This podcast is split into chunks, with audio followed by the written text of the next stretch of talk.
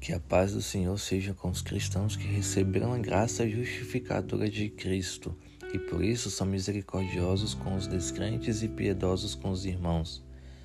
O verso-chave da mensagem de hoje está em João capítulo 8, versículo 11b. Eu também não a condeno. O amor do Senhor por nós é tão grande que, mesmo tendo poder e autoridade para nos condenar, Ele não o faz. Sim, nós merecemos o julgamento, a dor, a condenação e o sofrimento eterno. No entanto, pela Sua misericórdia, Jesus nos deu perdão, e para os que praticam a palavra já não há condenação, não por praticarem, mas por serem tementes e obedientes. Nós temos um senso de justiça egoísta e deturpado.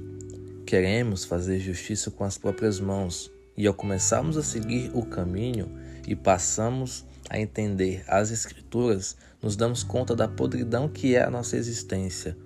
Queremos de todas as formas nos purificar.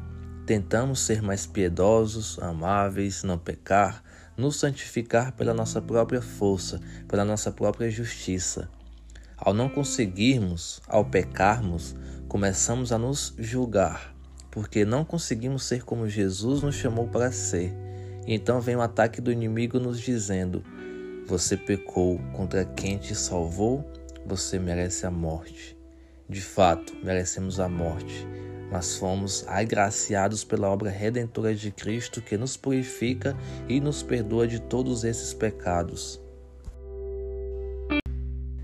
Depois que tentamos justificar a nós mesmos, Jesus nos fala: não é pela sua força, é pelo meu sangue.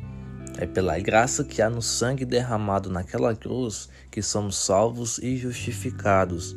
Já não há mais condenação para quem vive debaixo desta graça. Então, se não há mais condenação, por que então eu condeno as pessoas? Porque eu me condeno. O único que pode nos condenar disse: Eu também não o condeno. Acaso você ou eu somos maiores que Jesus para passarmos por cima de seu veredicto? De modo algum. Por isso, essa é a minha oração. Eu clamo ao Senhor de toda graça e misericórdia que elimine de nosso coração todo o senso de justiça enganoso pessoal e que Ele nos ensine a sermos justos, misericordiosos e piedosos como Ele é.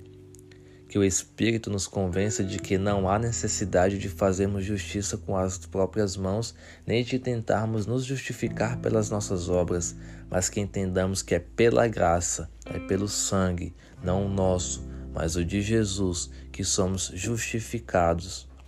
Que o Senhor renove as nossas mentes e coloque em nossos corações que é somente pela graça que somos salvos e justificados, não pelo nosso esforço e mérito. Amém?